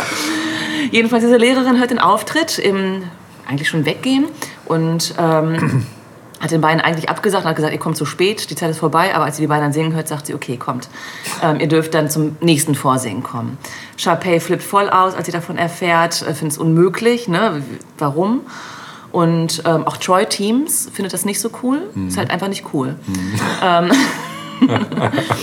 Allerdings, als dann ähm, das eben herauskommt, dass Troy irgendwie auch heimlich gerne singt, beichten dann auch andere Kids in der Cafeteria von ihren heimlichen Vorlieben. Ja? Und zwar ähm, gibt es da einen Typen, äh, einen Teamkollege aus dem Basketballteam, der offenbart, dass er heimlich Kuchen backt. Oh no. Oh mein ja, Gott. genau, oh mein Gott, genau. Gut, also alle offenbaren sich da letztlich, ähm, erzählen von ihren Hobbys, die irgendwie peinlich sind. Letztlich ist aber ähm, doch der Teamsieg das Wichtigste gerade. Und ähm, zwei Kollegen aus dem Basketballteam hacken einen Plan aus, um Troy vom Singen abzubringen. Ja, okay, bis zum Happy End, denn das gibt es natürlich bei High School Musical. Disney halt, ne? Es ist Disney, genau, es ist Musical, da muss es ein Happy Ja, End geben. definitiv. Gibt es noch ein paar Wendungen, ähm, die ihr euch dann alle in Ruhe anschauen könnt, wenn ihr euch den Film mal anguckt. Oder du erinnerst dich vielleicht auch noch daran. Jedenfalls kommt das Ganze dann eben zum Happy End und fertig. Mhm. So. Ähm, es machte aber, wie gesagt, diese, diese Hauptdarsteller dort zu absoluten Teenie-Idolen ähm, ne, zu dieser Zeit. Mhm. Ähm, und es ähm, ja, es, es, es, ähm, der Film hat irgendwie alle Zutaten, die es für einen solchen Film benötigt. Nämlich Klicken, ein gemeines Mädchen und dass man aber am Ende zu sich selbst stehen sollte. Das ist dann immer so das Ende. Message. Genau, die Message, ja. Das Ding war ein Überraschungserfolg, obwohl die Kritiken, wie man sich denken kann, sehr gemischt waren. Ne? Ähm, und ich habe mich hier ähm, mal die negativsten Kritiken rausgesucht, weil die besonders schön sind. Ähm, das Ding ist halt wirklich, also der Film ist einfach unglaublich schlicht in allem. Im Setting, in der Darstellung, auch die Lieder. Also man würde meinen, okay, es ist ein Musical, Leute, ne? Aber auch die Lieder sind halt seichte Popnummern. Komplett glatt gebügelt. Ganz glatt, glatt gebügelt, Ja. genau. Es ist natürlich letztlich ein Fernsehfilm, das darf man nicht vergessen. Er ist nicht fürs Kino produ produziert worden. Dann wäre es vielleicht auch anders gewesen. Wer Aber weiß. warum ist der so durch die Decke gegangen? Wer weiß es schon. Also das habe ich bis hübsche heute nicht verstanden. Manchmal, meinst du das? manchmal reicht das schon. Ich Ja. glaube schon. Hm, Ja, das kann sein, ja. Ich glaube schon. Ich meine, warum, sind, warum ist Anna damals in den 80ern durch Ja. die Decke gegangen? ja. Weiß auch keiner, ja. Weiß auch nicht mehr Nee. so richtig jemand, ne? Nee. Wegen des Titeltracks My Love is a Tango. Ja, vielleicht. wahrscheinlich. Ja, ja. ähm, jedenfalls, einige der Kritiken lauteten, Zitat, es ist schwer vorstellbar, dass selbst der größte Musical-Fan hier etwas findet, das er akzeptieren kann. Oder auch schön, eine schmalzige kleine Schmonzette, die von der Regie wirklich grauenhaft geführt und von flachen Charakteren besiedelt wird, die simple Plattitüden und gehauchte Popnummern ausspucken. Das hast du doch geschrieben. Nein. Es gab, es gab aber auch durchaus die eine oder andere positive Kritik. ja. Ähm, mit dem Tenor, dass manchmal ein Film nicht mehr können muss, als einem ein gutes Gefühl zu vermitteln. Ja, okay. Agreed, ja. Ja? Genau. Und hier schrieb eine, High School Musical ist für, ähm, ist für das, was es ist, perfekt. Grease für Zwölfjährige. Ja, okay. Ich würde die Leute ich würde eher Zehnjährige vielleicht Ja, ja. sagen. Ne? Also Zwölfjährige haben vielleicht auch schon ein bisschen was gesehen, womit sie es vergleichen können. Für Zehnjährige ist das geil. Ne? Ja. Ja. Ähm, ja, die Poster der Jungstars hingen von da an in jedem zweiten Jugendzimmer, vermutlich. Ne? Ähm, der Soundtrack natürlich landete nach einigen Wochen auf Nummer 1 und erzielte letztlich vierfach Platin.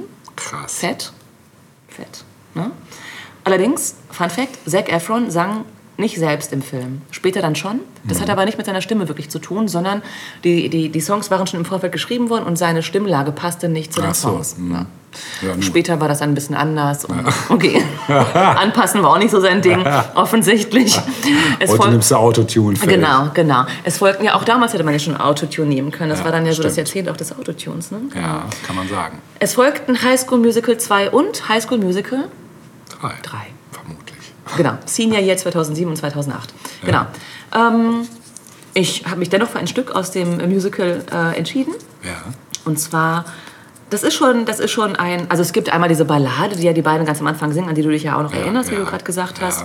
Und dann gibt es eben diese Szene in der Cafeteria, wo, wo alle ihre heimlichen Interessen ähm, Ja. besingen, Ja. sozusagen. Der eine backt Kuchen, die andere, was weiß ich, keine Ahnung was, was er da irgendwie gerade gerne macht, bastelt gerne oder so. Und ähm, getanzt wird das Ganze zu dem Hit aus diesem Film Stick to the Status Quo. Und das scheint irgendwie so ein heimlicher ja, Hit auch für diesen Film für viele Fans zu sein, Ah, okay. offenbar. Also, weil diese Mes- Message auch irgendwie so cool ist. Ja. ja. Okay, das hören wir uns jetzt gemeinsam an. Ja. Ihr könnt euch selbst ein Bild ähm, machen, wenn ihr euch den Film nochmal irgendwo anschaut. Bestimmt wird er irgendwo gestreamt, Ja, ganz ja, sicher. definitiv. Irgendwie auch schon ein Classic, muss Ja, man ich sagen. auf Netflix tatsächlich. Ja. ja. Viel Spaß mit Stick to the Status Quo aus High School Musical. Viel Vergnügen.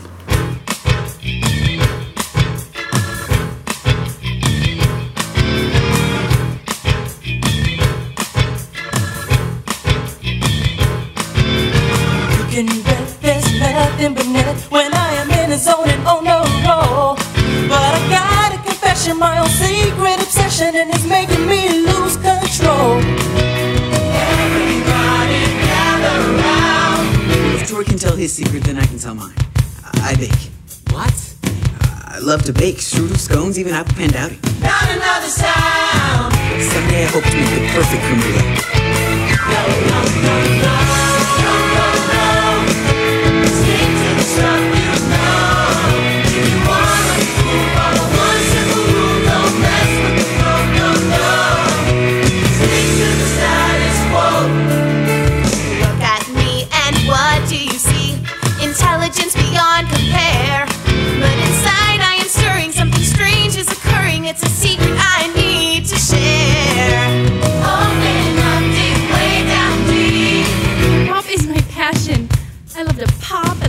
and jam and break. Is that even legal? Not another beat. It's just dancing.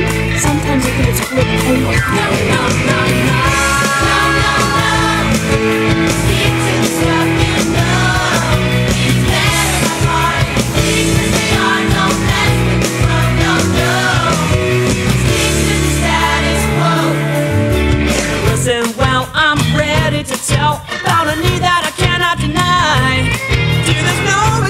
no for this awesome sensation, but I'm ready to let it fly. Speak your mind and you'll be heard. Alright, if Troy wants to be a singer, then I'm coming clean. I played a cello. Awesome. What is it? A saw. No, dude, it's like a giant violin. Not another word. Do you have to wear a costume? Every time. No, no, no.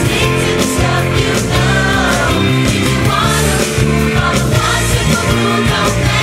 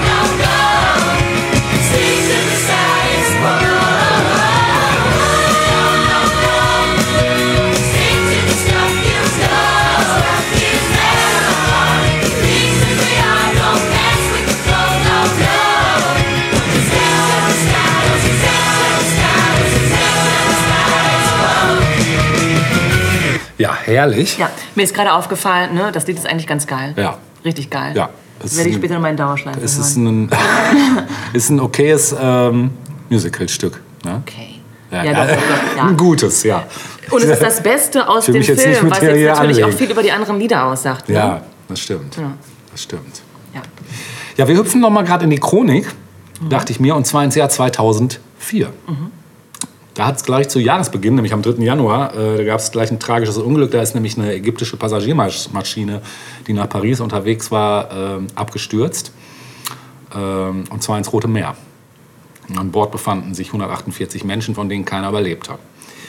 Damit ging 2004 los. Dann ein Künstler von Weltrang verließ am 28. März die Bühne für immer, nämlich der 1921 geborene Sir Peter Ustinov.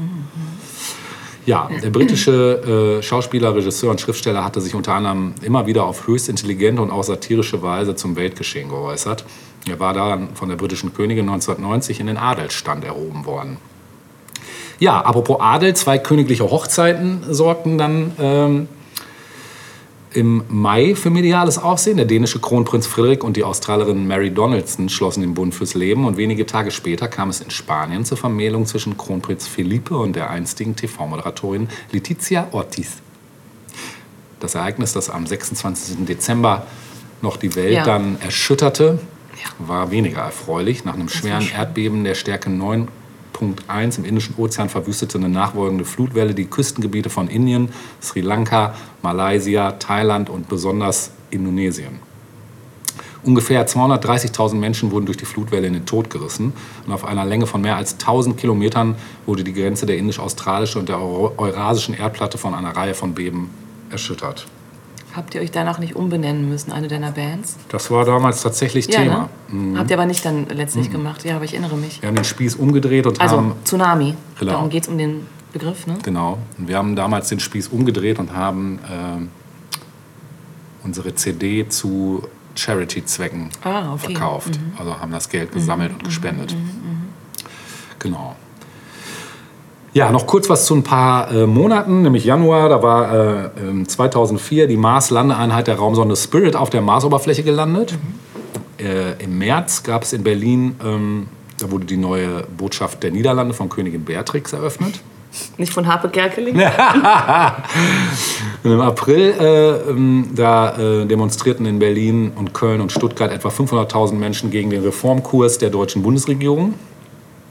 Im Mai ähm, da stießen die Länder Estland, Lettland, Litauen, Malta, Polen, Slowakei, Slowenien, Tschechische Republik, Ungarn und die Republik Zypern äh, in die EU auf. Genau, im Juni gab es in Afghanistan einen Hinterhalt. Äh, Da wurden fünf Mitarbeiter der Hilfsorganisation Ärzte ohne Grenzen ermordet. Mm. Außerdem im Juni, äh, da gab es äh, mit Gerhard Schröder zum ersten Mal einen deutschen Bundeskanzler, der an den Gedenkfeiern zum 60. Jahrestag der Landung der Alliierten in der Normandie teilnahm. Im Juli ähm, wurde der irakische Ex-Diktator Saddam Hussein unter Anklage gestellt. Im August, ähm, da wurden die Getränke für Jugendliche unattraktiver gemacht. Äh, da gab es nämlich dann die Sondersteuer auf Alkopops. Das war auch ein fettes Thema, diese das war echt ein fettes Thema, genau. Ja, im September in Deutschland dann... Koma trinken, so nannte sich das Komasaufen, dann. genau. Ne? Ja, Komasaufen. War auch ein genau. Thema der 2000er. Ja, September, in der Nacht zum 3. September wurden Tausende von Büchern beschädigt bei einem Brand der Herzogin Anna Amalia Bibliothek in Weimar durch Feuer, Rauch und Löschwasser. Und aus dem Zeitraum 1750 und 1850 war in der Bibliothek deutsche Originalliteratur sowie zahlreiche Sondersammlungen enthalten. Heftig. Hm. Außerdem im September äh, in Russland die Schule in Beslan, die zwei Tage vorher von tschetschenischen Ach, Terroristen besetzt stimmt, worden war, war wurde von russischen Spezialeinheiten äh, erstürmt und die Geiseln konnten befreit werden. Allerdings äh, wurden 340 Menschen bei der Aktion getötet. Ich weiß nicht, ob das dann als Kollateralschaden gilt oder. Ja, aber das war auch krass. Also Das war das ging heftig, über ja. mehrere Tage. Ja, Ne? ja, das war richtig krass. Ja, Oktober. Gegen die Hartz-IV-Gesetze demonstrieren in Berlin etwa 50.000 Menschen. Im November äh, in- gewinnt äh, George Bush deutlich vor John Kerry und bleibt für weitere vier Jahre im Amt. Außerdem im November äh, sticht in, äh, in den Niederlanden ähm, ein islamischer Extremist, den Filmemacher Theo van Gogh, auf offener Straße nieder und erschießt ihn auch noch. Und daraufhin werden mehrere Moscheen angezündet und auch islamische Schulen in den Niederlanden. Hm. Im Kino rea- regieren Filme wie Traumschiff Surprise, Sieben Zwerge, Männer allein im Wald, Harry Potter und der Gefangene von Azkaban, Shrek 2 und Der Untergang. Ja, und Ganz kurz nur, das Ja. war mir auch in der, in der Vorbereitung ein bisschen aufgefallen. Das Jahrzehnt war auch geprägt durch Sequels. Ne? Ja, stimmt. Also viele Reihen, sowas wie Harry Potter Ja. oder Herr der Ringe. Herr der Ringe Ja. und solche Geschichten. das stimmt. Ja, auch Star Wars. Ne? Ne? Star Wars, das waren so die richtigen. Moneymaker. Gassenhauer, ja. Gassenhauer, genau. Matrix. Ne? Mhm. So, du musst jetzt mal wieder hier die Glücksfee ziehen und jetzt bitte auch wirklich die Charts. Ch- äh, Natascha zieht uns jetzt hoffentlich keine Niete. Nummer eins. Nein, zwei, zwei, zwei. Oh, Gott sei Entschuldigung. Dank, ich dachte, Ja, ehrlich? die Eins wäre wirklich, die Eins wäre die schlimm, wär der schlimmste Track Was wäre das denn gewesen? Sag mal. Lebt denn der alte Holzmichel noch?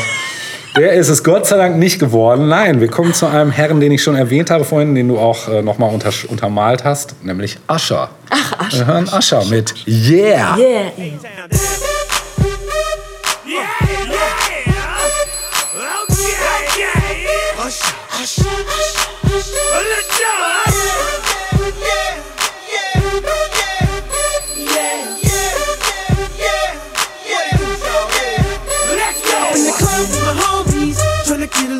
little VI. Keep it down on the low key. She know how it is. I saw the shorty, she was checking up on me. From the game, she was singing in my ear. You would think that she knew me. Decided to cheat. Conversation got heavy. She had me feeling like she's ready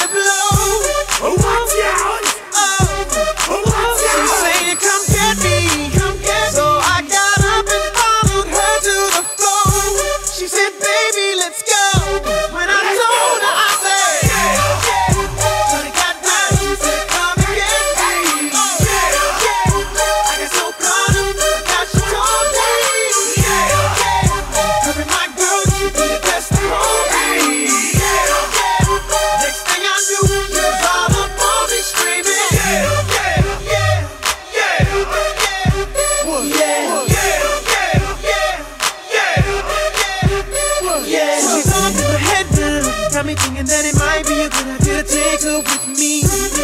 She's ready to leave. Well, let's go. But I gotta keep it real now. Cause on a 1 to 10, she's a certified 20. But that just ain't me. Hey!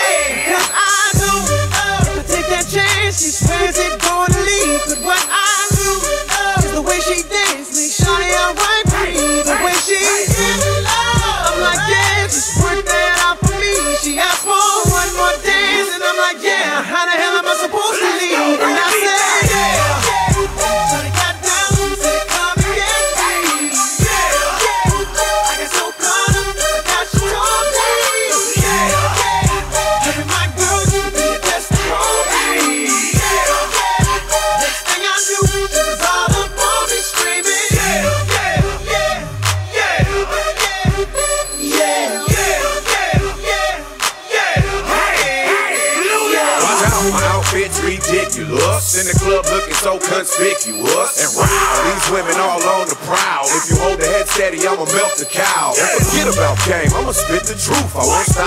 get them in their birthday suits. So give me the rhythm and it'll be off with their clothes. Then bend over to the front and touch your toes. I left the jag and I took the rolls. If they ain't cutting, then I put them on foot patrol.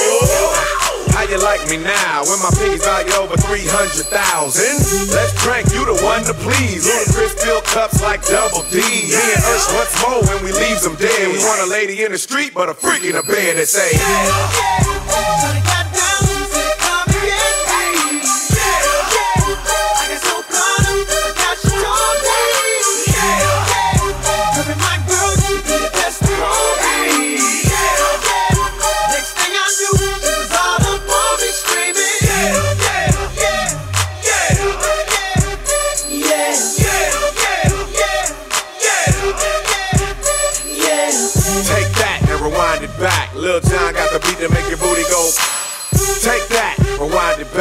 Ursher got the voice to make your booty go. Take that, rewind it back. Ludacris got the flow to make your booty go. Take that, rewind it back. Lil John got the beat to make your booty go.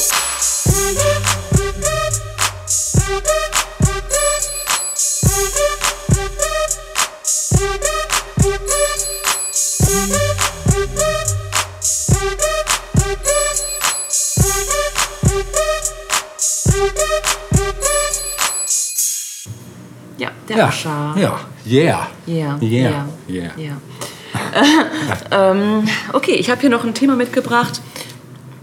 Kein Thema, auf das ich jetzt abgefahren bin, aber ich dachte, wir müssen es äh, erwähnen. Ja. Noch mal kurz. Ja. Ähm, bitte? es ist vielleicht Konsens, dass man sagen kann, in den 2000ern gab es einige Themen, Ja. auf die wir nicht abgefahren Ja. sind, aber die man erwähnen muss. Weil sie einfach auch so stilprägend Ja. waren vielleicht. Ne? fürs Addendum habe ich da auch noch so. Ja, Mhm. und ähm, du hast das äh, schon kurz erwähnt in deinem Zeitstrahl in der Chronik. Ja.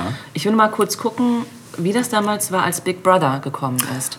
Weil das wäre ja schon, hast du es auch Ja, nochmal dabei? Habe ich als Thema sogar dabei. Ja. Ja, dann können wir äh, zusammen Können wir- mal ja, kurz wir sprechen. Also, ähm, du hast ja vorhin schon gesagt, so die paar Basics, also das ne, zehn Leute freiwillig Mhm. in einen 153 Quadratmeter großen Container ziehen Mhm. und eben rund um die Uhr gefilmt und aufgenommen werden. Hast du es geguckt? Ich kann mich nicht mehr daran erinnern, ob ich, ähm, es hat, ich, ich weiß nicht mehr, wie ich dazu stand. Das weiß ich nicht mehr. Hast du, hast du das geguckt Ich habe damals? es geguckt. Äh, Ja. Ich stand auch eher kritisch dazu, aber ich weiß, damals habe ich bei einer Firma gearbeitet, wo das halt voll Thema war. In so einer Werbeagentur und Ja. alle haben das da geguckt und dann hat man halt.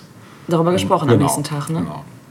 Ich kann mich, also man, Nur die äh, ersten beiden Staffeln geguckt, glaube ich. also natürlich sagten mir die Protagonisten alle noch was, Mhm. aber auch weil ständig über sie berichtet wurde. Ne? Und ähm, ja, willst du noch mal sagen, was du dazu so rausgefunden hast? Also Naja, ich sag mal, man könnte jetzt noch erwähnen, vielleicht, ähm, ja, dass es ja ein internationales Format war, Mhm. ne, was ursprünglich aus den Niederlanden kommt ne, ja, und ähm, von Endemol äh, produziert Mhm. wurde. Zumindest dann, ich gibt es heute immer noch, habe ich gelesen. Also es gibt immer noch Ja. irgendwelche Ableger Mit davon. Promis oder Genau, das so, zum Beispiel, genau. genau. Ich bin nach, wie gesagt, nach der zweiten Staffel war das Thema durch. Mhm. Eigentlich war es schon nach der ersten durch, aber man hat sich halt irgendwie gegeben. Es war halt auch so eine Portion Fremdscham immer irgendwie dabei und ganz strange Kollegen. Ne? Ja, der Name ist abgeleitet von George Orwells äh, erschienenem dystopischen Science-Fiction-Roman Ja, 1984, ist klar, genau. Und ähm, ja, In Deutschland äh, ist es eben im Jahr 2000 gestartet. Ne? Genau. Und äh, ja, was kann man sonst noch sagen? Ich Äh, habe nur mal geguckt, weil ich, ich äh, kann mich total gut daran erinnern, wie, was für ein Skandal das war Ja, im Vorfeld. auch also es war ja. total krass. Ja, kann man das überhaupt senden? Kann man das Barrikaden bringen? gegangen, Genau. Mhm. Und das wäre ja heute, würde das kein, würde kein Hahn mehr nachkrähen. heute gibt es ganz andere Formate. Genau, aber es hat ja letztlich all das nach sich gezogen ja, klar. letztlich. Das ne? war der Rattenschwanz, der da dran hängt. Ne? Genau. Mhm. Und ähm, nochmal zu diesem, zu diesem ähm, es war ja, wie du schon gesagt hast, in den Niederlanden halt zuerst gekommen. Und ich fand das so bezeichnend, was der dortige Sieger Gesagt hat. Also Bart wie Bart Simpson. Ja. Ähm, ich bin jetzt so bekannt in Holland, dass ich auf der Straße angesprochen werde und Berge von Post bekomme. Ja, das war, glaube ich, auch so das, was, wonach sich viele gesehnt haben einfach. Und diese Mhm. Ja. 15 Minuten Ruhm, von Genau, denen Warhol 15 sprach. Fame. Richtig, genau. Und ähm, haben wir geguckt, was denn so im Vorfeld gesagt wurde. Mhm. Und ähm, klar, die Frage war, muss denn sowas wirklich sein? Ne? Ähm, es Tut das Not? Tut das Not, genau. Es wurden Begriffe genannt wie Voyeurismus, Ja. Spanner TV, Ja. TV-Knast, Ja. Menschenzoo. Ja. Ne? Genau. Und zwar, es gab aber ähm, neben dem eigentlichen Sieger, an den sich dann irgendwie niemand mehr erinnert hat, gab es aber zwei Figuren, die halt die erste Zeit danach fett abgeräumt Ja, haben. das stimmt. Nämlich? Ja, Jürgen, ne? Ja. Mhm. Und? Und was? Slatko? Oder? Richtig. Ja, ne? Und die haben eine Single aufgenommen, Ja. an die du dich auch erinnerst. Natürlich. Ja. Großer Bruder und Ja, äh, Ich vermiss dich wie die ja, Hölle. ja, stimmt, genau. Ja, Ganz aber- grausam. Grausam, aber sie erreichten damit Goldstatus. Ja, das ist heftig. Ne? Kannst du mal sehen, dass du aus Scheiße halt Gold machen Ab, kannst. genau, das war die Erkenntnis daraus. Genau. Das war die Erkenntnis. Genau. Und dann folgten sowas wie äh, Bücher wie Zlatko the Brain, seine besten Sprüche. Ja? Und, und dann, Das ja, was so kam kurz arm. danach? Was kam kurz danach? Ich bin ein Star, holt mich Ich heraus. wollte es gerade sagen, genau. Das, Das war war wirklich die, auch noch im gleichen ja. Jahrzehnt. Ich hatte Ja. das irgendwie erst viel später Ich hatte das irgendwie auch später eingeordnet, aber das eingeordnet. kam in dem Ja, Jahrzehnt. ja. Und es ging nicht mehr um schlichte Spiele, sondern um Grenzerfahrungen Genau, plötzlich. richtig. Also komische Tiere müssten gegessen werden, man wird von Kakerlaken beschmissen. und- Penisse von Bullen. Richtig, genau, genau, genau, genau. und ähm, genau, und dann kam dann eben auch bei Ich bin entzaubert mich heraus der Begriff Ekelfernsehen auf. Jo, ne? genau. passt auch. Ähm, und die Presse sagte, es sei menschenunwürdig, dass TV-Sender für Geld Menschen ekelerregende Aufgaben ausführen lassen. Mhm. Das war so dieser Grundtenor eigentlich. Ne? Ähm, für Z-Promis war es dann aber ein Sprungbrett. Genau. Ne? Also heute ist es so, damals waren es noch no Nobodies im Ja, Prinzip, genau. jetzt sind es Nobodies, die von Castingshow zu Castingshow zu Reality-Format zu- von Reality Ja. tingeln und ja, so ihr Lebens, ihren Lebensunterhalt ver- verdienen, muss man sagen. Ne? Bitte was? Promi Z. Ja. Nicht Gen Z, sondern Promi Z. genau. genau, und heute ist es irgendwie ja vielleicht auch leider kein Aufreger mehr. Ne? Ja, das war auch nochmal so ein großer Mhm. Ja, Input. gibt halt ganz andere Nummern, wie komische Sendungen da, wo sie so halb nackt alle oder ganz nackt äh, alle Zeit miteinander ne? verbringen, genau, und dann aber keinen Sex haben Auf dürfen. Inseln und Genau. keine Ahnung wo. Und so ein Scheiß Ja, irgendwie. genau, genau. Unzählige Formate, ja. Ja. Bauer sucht Frau Ja. und, und wie sie nicht alle heißen. Alles Ja. irgendwie ähnlich gestrickte Geschichten, wo Ja. halt Leute beobachtet werden. Ja, ne? genau. Genau. Jetzt hätte ich natürlich auch Satkos und Jürgens ähm, Singles spielen können. Dachte ich, nein. Ich, Gott sei Dank. Gott sei Dank ich, nicht. Da hätte ich jetzt auch wirklich, da hätte ich, Nein. glaube ich, das erste Mal interveniert. Nein, nein, nein, nein.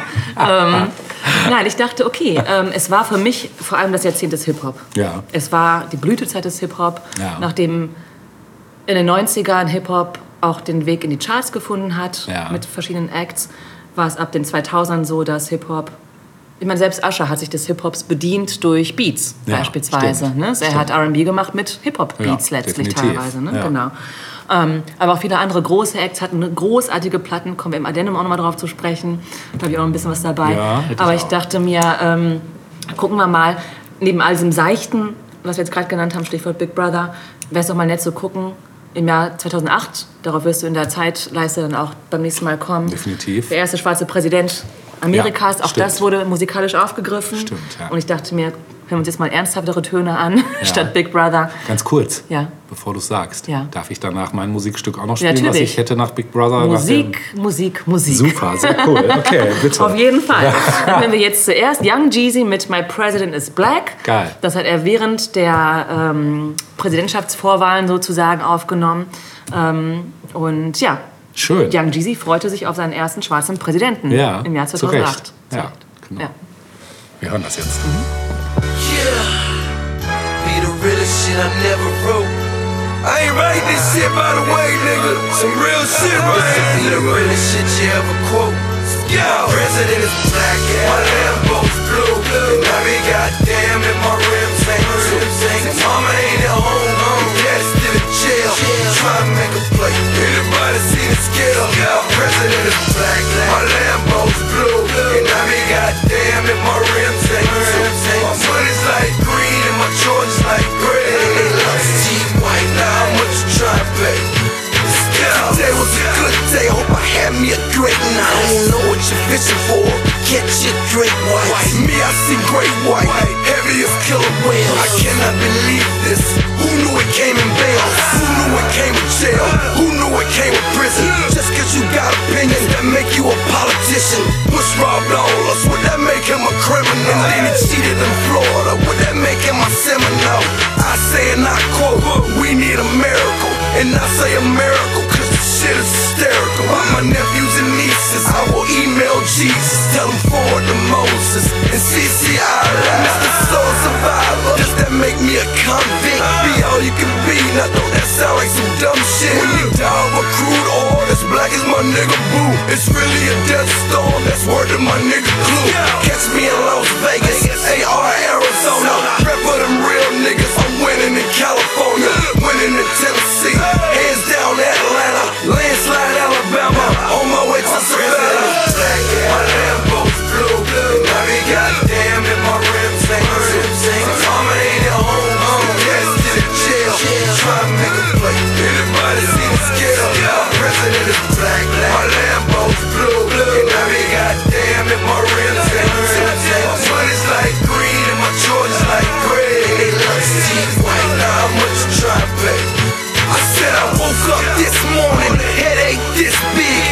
all these damn bills, feed all these damn kids, buy all these school shoes, buy all these school clothes. For some strange reason, my son addicted to polos. Love me some spinach dip, I'm addicted to Houston. And if them numbers is right, I'll take a trip out to Houston. Oh, uh-huh. Earthquake out in China, hurricane in New Orleans. Street dreams tour, I show my ass in New Orleans. Did it for so slim, brought out BG. All love, but I'm forgiving you, Pimp C. You know how to pimp me. That nigga gon' speak his mind. If he can speak down from heaven, he tell me stay on my grind. Tell him I'm doing fine, a bomber for mankind. We ready for damn change, so y'all let the man shine. Stunning on Martin Luther, feeling just like a king. Guess this is what he meant when he said that he had a dream. Black, my Lambo's blue. And I goddamn if my rims ain't too Mama ain't at home, jail. Trying to make a play. Anybody see the scale? My president is black, my Lambo's blue. And I be goddamn if my rims ain't too My money's like green and my George's like gray. And They love Steve White, now how much you try to pay? Yeah. History, black history. No president ever did shit for me. Had to hit the streets, had to flip some keys so a nigga won't go broke. Then they put us in jail, now nigga can't go vote. So I spend dough on these hoes and stripping. She ain't a politician, honey's a politician. My president is black, rose gold with charms. 22 inch rims like Hulk Hogan's arms. When thousands of peoples is riled up to see you, that could arouse your ego. We got mouths to feed, so gotta stay true to who you are and where you came from. Cause at the top will be the same place you hang from. No matter how big you could ever be, for whatever fee or publicity, never lose your integrity. For years, there's been some prize horses in the stable. Just two albums in, I'm the realest nigga on this label, Mr. Black President. Yo, Obama for real. They gotta put your face on a five thousand dollar bill. Black, my Lambo's blue. I be goddamn if my rims ain't Mama ain't at home, jail.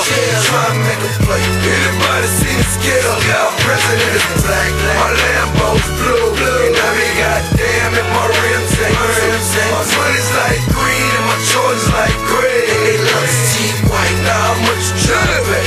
How much you tryna pay? See, I'm sitting here right now, man. How much you tryna pay? June 3rd. Uh, 208 a.m.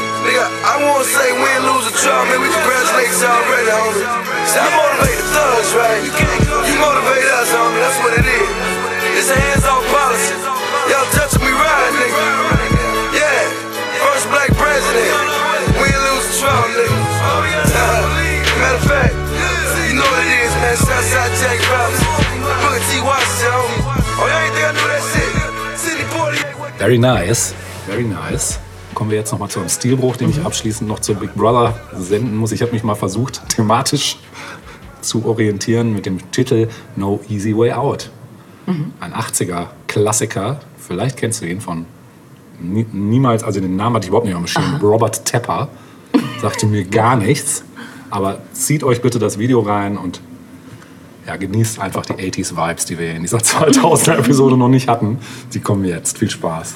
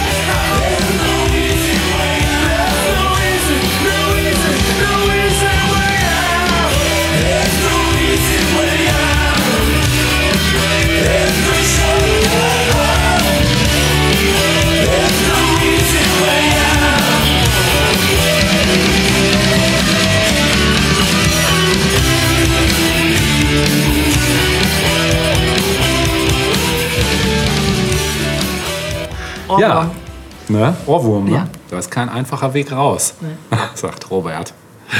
Ja, ich habe noch abschließend einen kleinen Film, ähm, der ähm, eine US-amerikanische Liebeskomödie aus dem Jahr 2001 ist, nach einem Roman von Mark Klein. Auf Deutsch heißt er Weil es dich gibt. Mhm. Und in Englisch heißt er Serendipity. Ah, stimmt. Ist auch ein Kultfilm, ne? Ja. Mhm. Der hatte am 5. Oktober 2001 Premiere in den USA und in Deutschland ist er am 29. November in die Kinos gekommen. Hauptrollen spielen John Cusack und Kate Beckinsale. Ja, kurz was zum Plot. Sarah Thomas und Jonathan Traeger treffen sich beim Weihnachtseinkauf in New York City, wo beide dasselbe Paar Handschuhe im Kaufhaus Bloomingdales kaufen möchten. John überlässt Sarah die Handschuhe und wird von ihr zum Dank auf einen Eiscafé eingeladen. Obwohl die beiden in festen Beziehungen leben, verbringen sie den Nachmittag zusammen und verlieben sich dabei ineinander. Als sie sich am Abend wieder trennen, möchte John Sarah gern wiedersehen und bietet ihr an, Telefonnummern und Adressen auszutauschen. Doch Sarah lehnt ab, denn sie möchte das Schicksal über ein Wiedersehen entscheiden lassen. Sie lässt John seine Telefonnummer auf einen 5-Dollar-Schein schreiben und kauft mit diesem Schein eine Rolle Pfefferminz. Sarah wiederum schreibt die Nummer in die Erstausgabe des Buches Die Liebe in den Zeiten der Cholera und verkauft das Buch am nächsten Tag in einem Antiquariat. Wenn nun beide diese Gegenstände wiederfinden, wissen sie, dass sie füreinander bestimmt sind.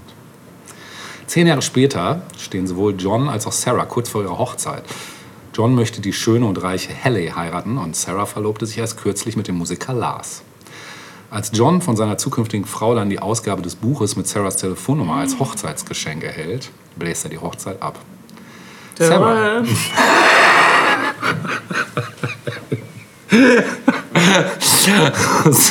Sarah begibt sich dann kurz vor ihrer Hochzeit nach New York, um John zu suchen, findet den Geldschein mit Johns Nummer und sucht nun ebenfalls in der Stadt nach ihm. Das zum Plot. Das Lexikon schreibt, die leichtgewichtige Geschichte orientiert sich an Vorbildern der klassischen romantischen Komödie, profitiert von charmanten Darstellern und einigen komischen Situationen, kommt aber nicht ohne Wiederholungen und Längen über die Runden. Die Prisma schreibt, und wieder einer jener Liebesfilme, dessen Ausgang man nach wenigen Minuten erahnt, ist auch dies nur ein weiteres romantisches Märchen um die traute Zweisamkeit. Die Story plätschert stellenweise vor sich hin, doch die starken Darsteller sorgen für ansprechende Gefühle und somit schließlich für gute Unterhaltung. Sowohl Beckinsale als auch Jeremy Piven wurden für den Filmpreis Saturn Award nominiert und der Film wurde als beste Komödie für den Young Artist Award nominiert. Bei einem Budget von rund 28 Millionen US-Dollar spielte der Film weltweit etwa 77,5 Millionen US-Dollar wieder ein. Das ist also auch nicht schlecht. Ne? Ja, noch kurz was äh, Trivia am Ende. Der mit Johns Namen und Telefonnummer beschriftete 5-Dollar-Schein wird im Film dreimal gezeigt. Am Kennenlernabend, als John ihn beschriftet, Jahre später, als Eve den Schein als Wechselgeld erhält und tags darauf, als Sarah den Schein im Flugzeug zum Bezahlen einsetzt. Die Beschriftung variiert leicht von Szene zu Szene. Dies kann man als Requisitenfehler deuten oder als ein Detail, das im Film nicht erzählt wurde. John könnte, um Nein. seine Chancen auf ein Wiedersehen zu erhöhen, Achso, ich dachte mit anderen Frauen. Okay, Nein. verstehe mit ihr. nach den Kennenlernarbeit weitere 5-Dollar-Scheine beschriftet und in Umlauf witzig. gebracht haben. Alle möglichen 5-Dollar-Scheine. genau. Das wäre lustig. Ja. mm. Mm. Ich habe natürlich noch ein Musikstück abschließend, das muss jetzt kommen. Ähm, über das bin ich kürzlich gestolpert und es hat mich direkt gefangen genommen, weil es meinen Durst nach Dream Pop und Shoegaze für die nächsten Monate gesättigt hat. Ich höre es quasi eigentlich täglich in Dauerrotation. Es ist von Searsuke oder SRSQ geschrieben. Searsuke, Searsuke, whatever that means. Temporal Love heißt das Stück. Von wann? Letztes Jahr. Aha, ganz frisch. Ganz frisch. Hätte ich nicht dazu sagen sollen. Ich hätte dich eigentlich raten lassen sollen, aus welchem Jahr das ist, weil dann hättest du wahrscheinlich was anderes gesagt. Mhm. Temporal Love, Anspielung auf den Temporal Lobe, also auf den Temporallappen im Gehirn, das Sprachzentrum. Und mhm. das hören wir jetzt noch. Und damit schmeißen wir euch auch raus aus unserem zweiten Teil von Episode 52, die 2000er. Das zerrissene Jahrzehnt. Genau. Und wir freuen uns schon mega auf Das Addendum. was Mhm, als nächstes kommen wird. Und lassen euch zurück mit Searseek und Temporal Love. Macht's gut. Macht's besser. Macht's am besten. Tschüss. Tschüss.